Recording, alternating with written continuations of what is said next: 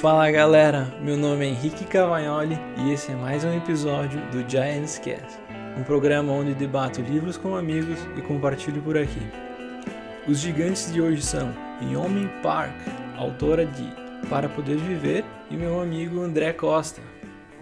Yomi Park não sonhava com a liberdade quando fugiu da Coreia do Norte. Ela nem sequer conhecia o significado dessa palavra.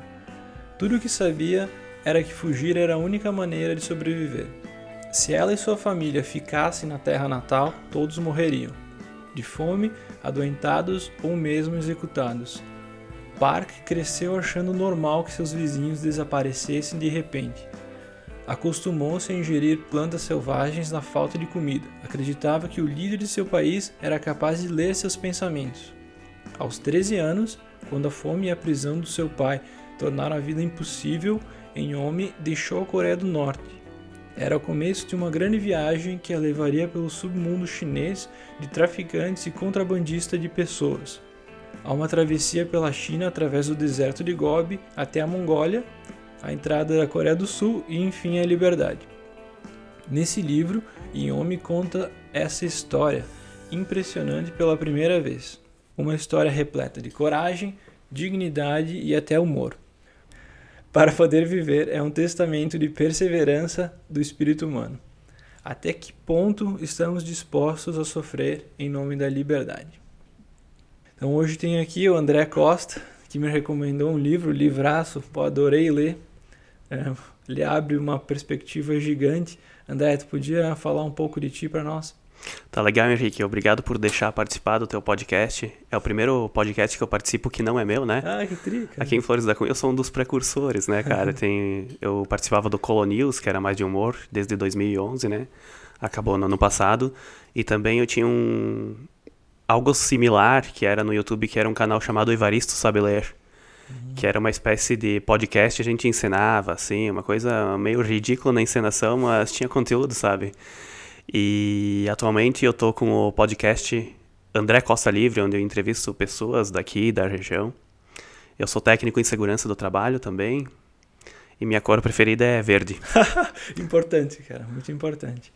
E como é que tá se sentindo pela primeira vez que tu não é o host do programa? Muito feliz, cara. A é. gente já participou ali do Odisseia do Conhecimento é. também, que ainda não foi ao ar, né? Eu acho interessante eu não ter essa responsabilidade também, né? Não fica toda em mim a responsabilidade, aqui eu fico mais tranquilo. Tá certo. Tá certo, cara.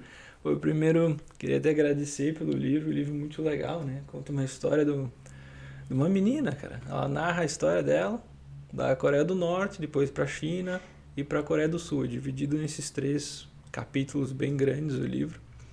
Conta todas as dificuldades que ela teve da família. Então ela Começa contando quando ela tinha 6 anos, vai até os 13, toda a função na juventude dela, né? Na, quando ela era uma criança ainda. E o que eu mais acho legal desse livro é que ele tem um ritmo, assim, que ao mesmo tempo que ele conta a história de como vivem as pessoas na Coreia do Norte, é uma história de aventura, né? Poderia ser muito bem um filme uhum, de ação. Podia ser um filme. Eu acho que é por isso que chama atenção e eu já recomendei isso pelo menos por umas 40 pessoas. E umas 15 leram, sabe? Sim. E esse é o. Acho que é o livro, o melhor livro que eu já li na minha vida, porque é uma biografia, né? É, biografia. é difícil tu combater a vida real. E mesmo ela com uma idade assim, vamos dizer assim, tão baixa, né? Ela escreveu isso quando ela tinha 21 anos, se não me engano. Uhum. A história dela é muito boa e faz com que isso uh, gere uma leitura boa, né?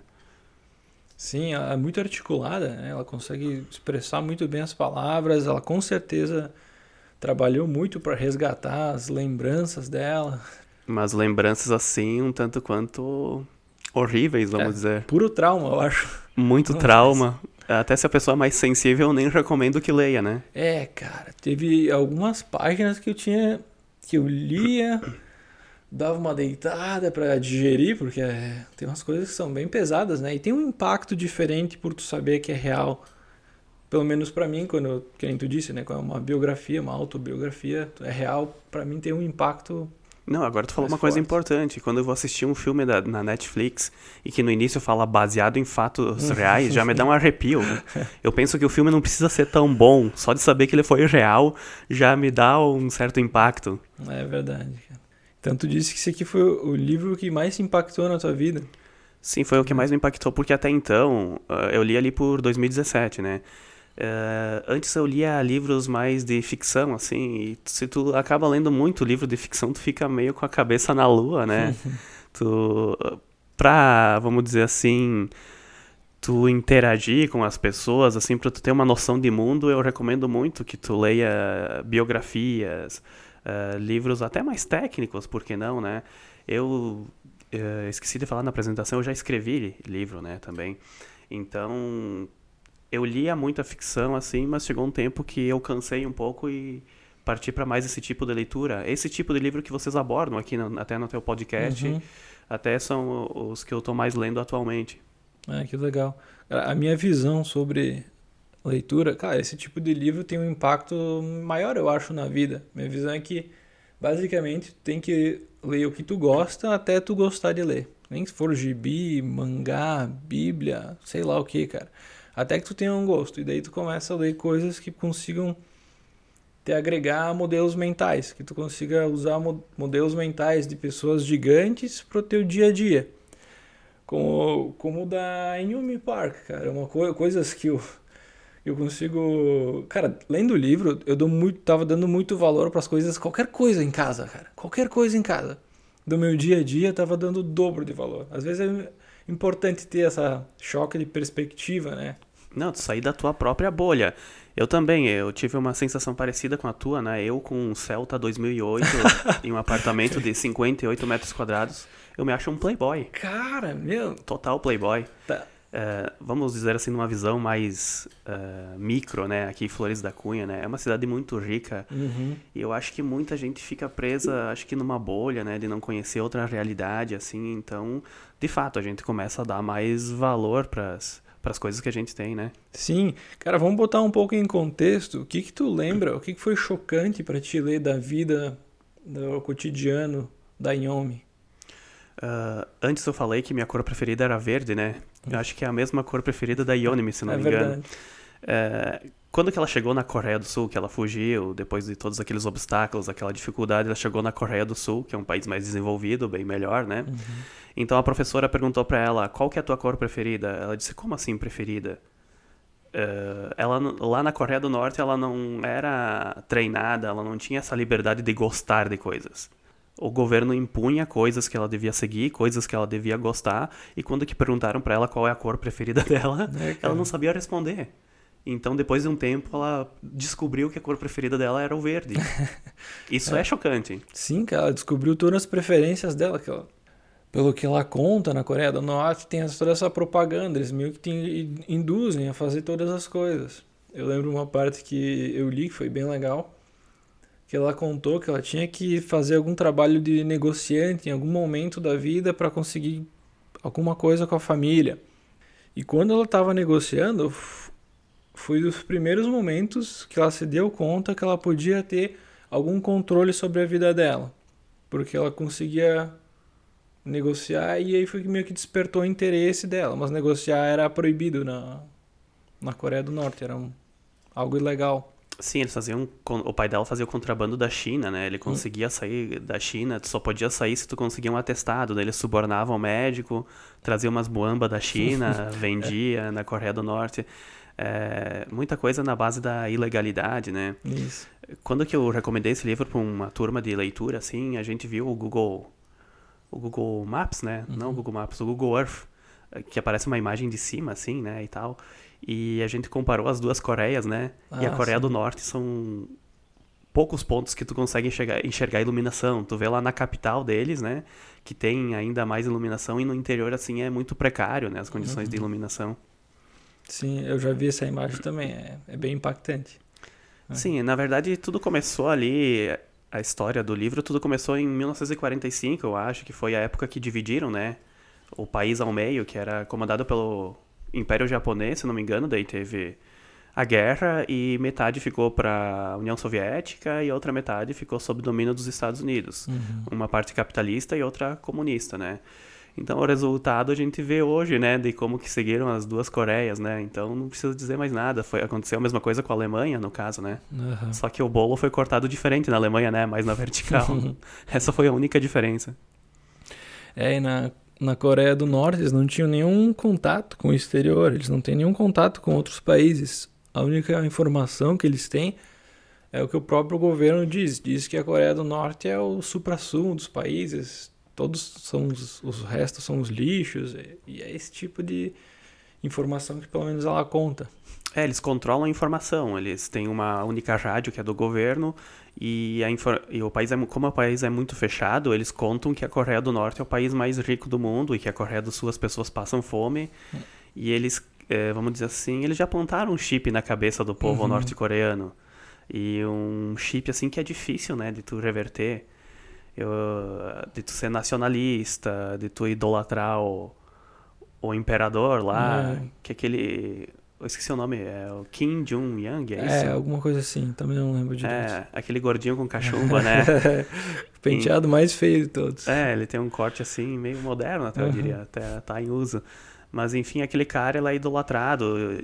Ela até contava que os norte-coreanos acreditavam que o imperador podia ler o pensamento das pessoas. Uhum. Então imagina o medo. Tu vive sobre o controle do medo, né? É, Eles vivem numa igualdade, uma igualdade ruim, né? Sim, sim. é Nivelado por baixo. nivelado bem baixo pelo que ela contou. Bom, ela contando que quando elas qualquer coisa que eles tinham que se comunicar entre a família, eles tinham que cochichar, senão um vizinho podia denunciar eles e eles iam ser presos e era tudo muito rígido, né? Sim. Era dividido em castas, inclusive, Hum, né? Ah, é, tem essa história também. Ah, o povo de lá é dividido em castas, que tem a casta maior, que é o povo que trabalha para o governo, né? O pessoal que trabalha para o governo, ou para o exército, o pessoal que lutou na guerra. A segunda casta é os tipos intelectuais, escritores, Uhum. esse povo aí. E a terceira é a ralé, né? Que é a maior casta, que é o povão, né? que vive na, na miséria. Não que o pessoal das castas superiores vivam tão melhor assim, mas enfim, se tu é amigo do rei, tu vai ter uma vida um pouquinho melhor, né? É. E ela contava que cada casta tinha subdividido em, sei lá, 100, eh, mais ou menos 100 subcastas. Então, era muito difícil tu escalar. Só conseguia fazendo uns favores, alguma coisa no governo. Mas lá pra baixo é tudo no suborno, como é que funcionam as coisas. Qualquer coisa tem que subornar alguém. E era assim que funcionava. Ah, Uma, co- uma história que ela contou, eu achei muito legal. De quando ela foi pro hospital. Que ela tava com uma dor no estômago, alguma coisa assim, e daí foi pro hospital ver o que que era, que supostamente é para ser pago pelo, pelo Estado, mas enfim, ela tinha que subornar qualquer pessoa que ela via para poder ter qualquer ah, serviço. Então ela foi diagnosticada com apendicite, daí abriram a barriga dela e descobriram que não, não tinha, não era isso. Daí fizeram algum alguma bagunça lá para dizer que tinham feito alguma coisa, e daí de repente a, a- acho que tinham feito uma anestesia muito leve. Daí ela passou anestesia, ela acordou no meio do- da, da operação. Ela conta a dor, e daí tem que dar uma deitada para absorver a, leitura. E daí, cara, era só um sofrimento. Porque ela ia contando que eles empilhavam os mortos no centro do hospital, tinham os, os corvos, os pássaros, os ratos, que comiam primeiro os olhos das pessoas. Cara, é, é outro mundo. O governo ele passava para pegar os mortos de sete em sete, né? Hum, É, tinha que esperar o sétimo morto para ficar mais barato, né? a- logística do governo Uhum. para recolher, né? É, é nesse momento que eu vejo o estado da Ioni- Ionimi Park, né? Que eu, que eu penso viva o SUS, mas é só nesse momento, tá? Vá, cara. É terrível. E daí, deixa eu ver mais o que. Claro, os equipamentos não tinham nada. Eles usavam uma agulha para todos os pacientes, só davam, passavam um paninho lá. Tá, tá feito, né? Cara, é apavorante. O banheiro, o banheiro é na parte externa. É tudo. Ah, as casas, a pessoa não podia vender a própria casa, né? Uhum. Tinha que vender de forma ilegal. Eles reaproveitavam até as cascas das, das laranjas, assim, para se alimentar. É, condições de higiene e saúde muito precárias, assim. Um povo muito sofrido que vive preso numa caixa. Acho que esse é o resumo, né? Uhum. É, Cara, depois eu me interessei muito pela autora. Ela, eu achei muito bem escrito o livro, né, para uma jovem assim. Depois fui pesquisar e ela já fez várias entrevistas, cara, no Joe Rogan com o Jordan Peterson e para lá e para cá, meu, é muito legal ouvir ela falar também porque ela sempre se emociona, ela fala fala bem também, mas dá todos esses nuances da terra dela.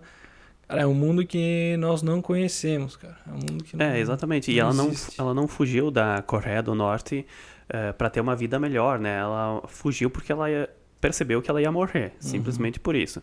Então, como ela foge ali da, da Coreia do Norte, tinha que passar por alguns atravessadores, espécie dos coiotes, né, uhum. para chegar na China, assim. Só que elas descobrem que elas estão sendo vendidas como escravas, né, cara? Então ela passa por umas situações assim horríveis, sabe, assim de estupro, né? Ela uhum. e a mãe uhum. dela, assim, o pessoal lá uh, se aproveitou delas, assim, e e elas fizeram um caminho que elas passaram por quanto? Quatro países na, na história do, do livro, né? É, acho que é isso.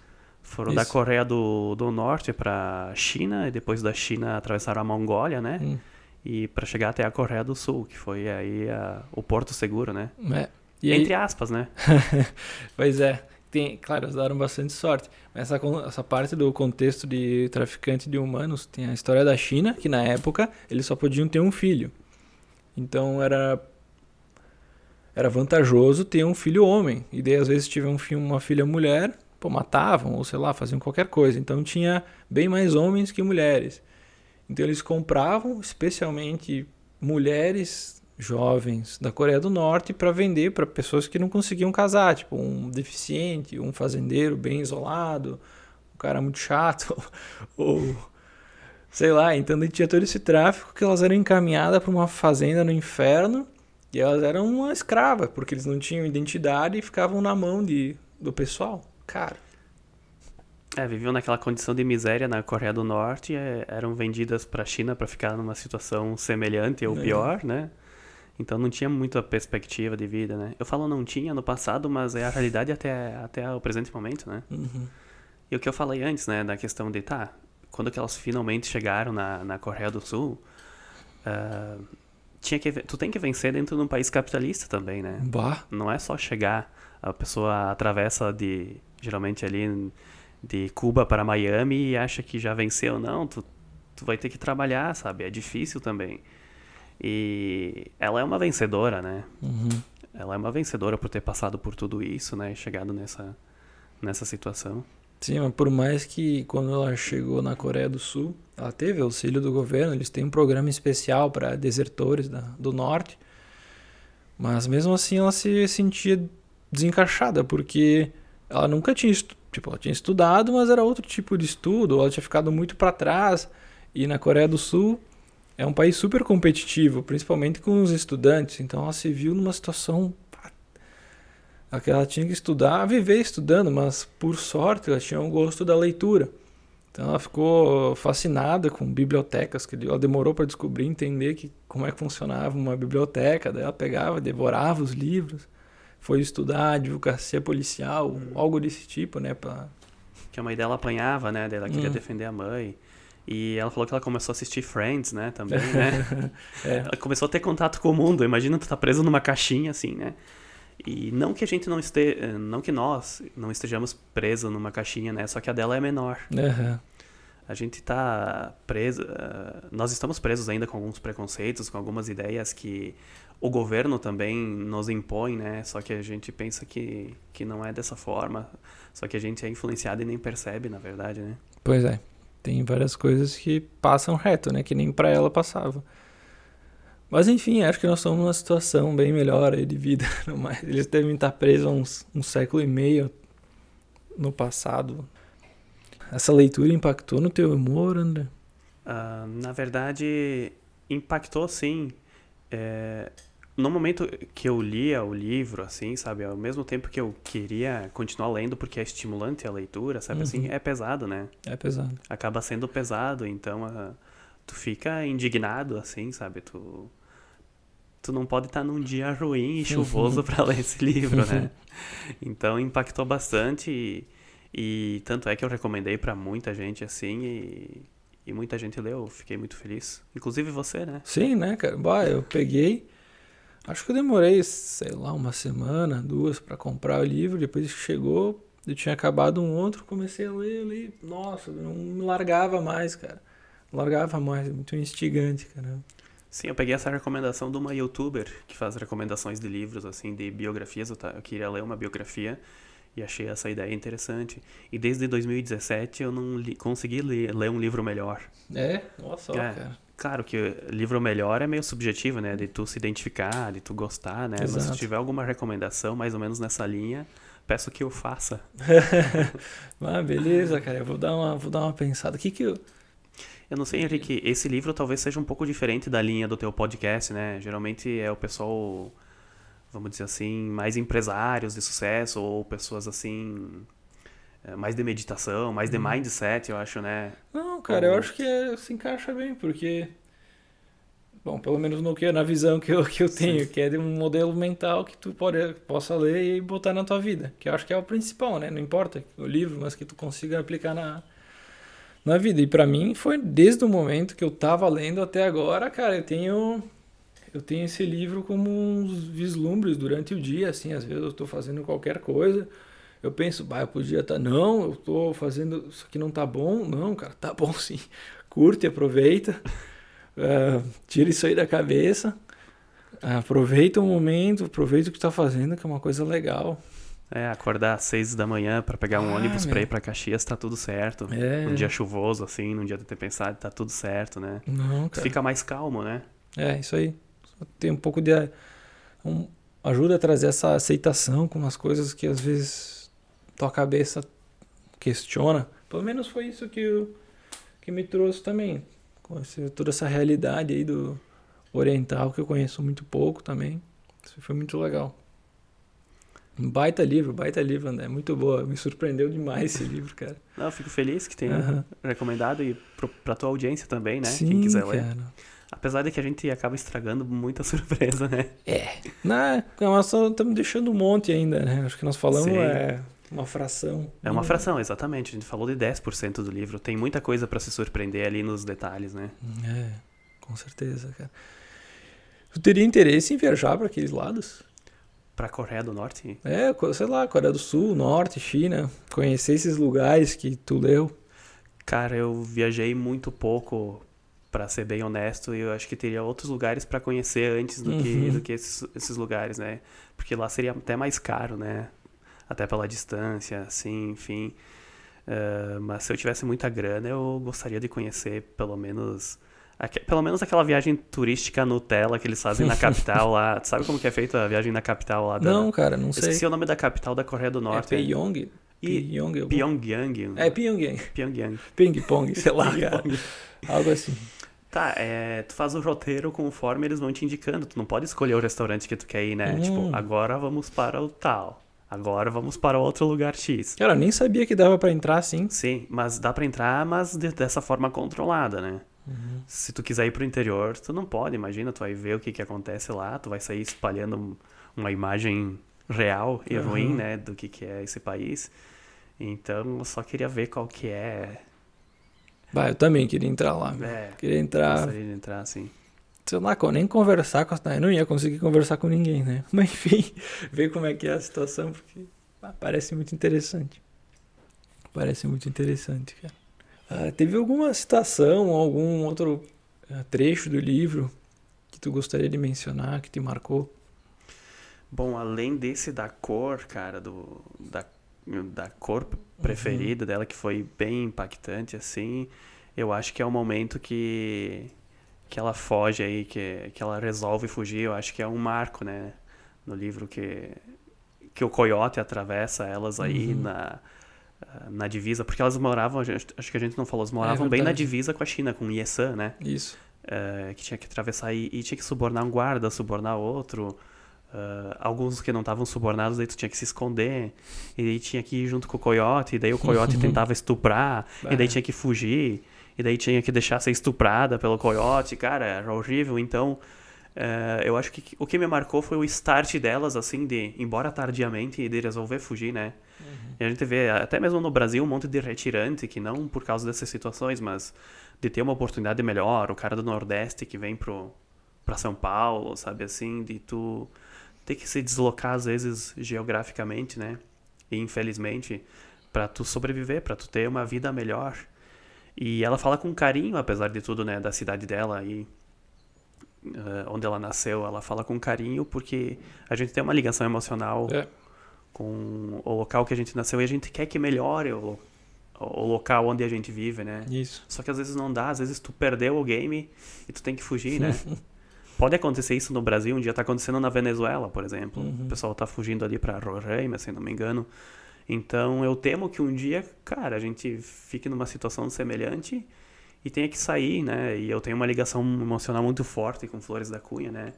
E daqui a pouco eu tenho que botar a viola no saco e e atravessar para outro país ilegalmente. Eu penso que isso pode acontecer cada vez que aumenta imposto, sabe? Uhum. Cada vez que o governo manda essas rateadas que está mandando aí, sabe, né? Que o povo não se entende, assim. Uh, a gente vai crescendo, vai pensando um pouquinho nessa, nessa situação também, né? É verdade. Isso aí também sinta quando tem alguma imposição muito forte, tu sempre pensa que, pô, vai dar merda, vou ter que abandonar tudo que eu conheço. E não, é difícil de acontecer, mas tu pode se imaginar no lugar deles tendo que abandonar tudo e começar do zero, deve ser bem, deve ser bem difícil. É, tem os haitianos aqui também, é, né? No, pá, pra eles. No Brasil eles tiveram que se sujeitar a isso, né? Uhum. Enfim, a gente tem que compreender também a situação, né, dessas pessoas aí. É, fazer o possível. Ah, cara, lembrei outro, outra passagem que ela falou que era como eles se conheciam, conheciam a menina, conheciam o menino, tinha toda essa história de romance na Coreia do Norte, que parece basicamente não existia romance. Eles meio que não existiam nem o vocabulário para emoções ou romance, então eles meio que não trocavam os olhares, iam sentindo as coisas, mas nunca acontecia nada antes da família, das duas famílias entrarem no acordo, porque eles tinham que ser uma casta equivalente tinham que ter as posses mais ou menos iguais, se acertar, e daí o casamento era uma janta normal aí. É, exatamente, ela fala até de um romance que ela teve, mas o cara era de uma casta superior. É. E daí era um romance meio proibido, assim. Hum. E quando ela resolveu fugir, ele falou, vou te esperar até dia tal. Nunca mais voltou. Nunca mais voltou. É, ela mora é. nos Estados Unidos hoje, né? Ah, eu não sabia que ela morava lá. Ela mora lá nos Estados Unidos e ela faz um monte de palestra nesse sentido, assim, e virou um best-seller, né? Vendeu muito livro, hoje ela ficou rica. Nossa, olha só, eu não, não tinha entrado nesses aspectos da vida, mas ela é bem famosa agora, né? Sim, agora ela é uma militante, né?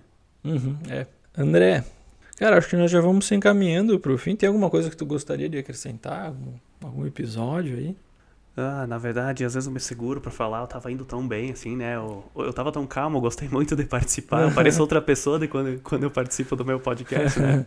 Mas eu reforço aqui a ideia de, de conhecer o meu podcast também, que é André Costa Livre, tanto no YouTube quanto no Spotify também. E eu acho que o pessoal, vamos dizer assim, os professores de história, assim, né? Uh, o pessoal das repartições públicas tem uma visão mais esquerda, muitos até às vezes mais comunistas e tal, né? Eu recomendaria que lessem esse livro até como uma autocrítica também, né? Assim uhum. como eu sou de direita, né? Eu leio tantos livros de, de esquerda para tentar ser uma pessoa mais ponderada também, assim, analisar alguns aspectos. A gente vai mudando constantemente de ideia, assim, né? Uhum. Conforme a gente vai se frustrando com os governos, né? Então, eu indicaria esse livro aí para ter um conhecimento mais amplo do universo. Que bom, cara. Bah, baita recomendação. Baita recomendação e dê uma conferida lá no André Costa Livre, muito divertido. Bom, André, eu agradeço a participação, agradeço a recomendação, que era fantástica a leitura, uma pô, iluminou várias, acho que duas semanas da minha vida e deixou tudo bem iluminado, cara. E eu com certeza vou levar as lições desse livro pro, pro meu cotidiano. Sim. Muito obrigado de novo aí. Eu que te agradeço aí pelo convite. Eu que me convidei, mas tu aceitou o meu convite, então eu agradeço mesmo assim. Claro. Então tá. Falou, galera. Abração. abraço a todos.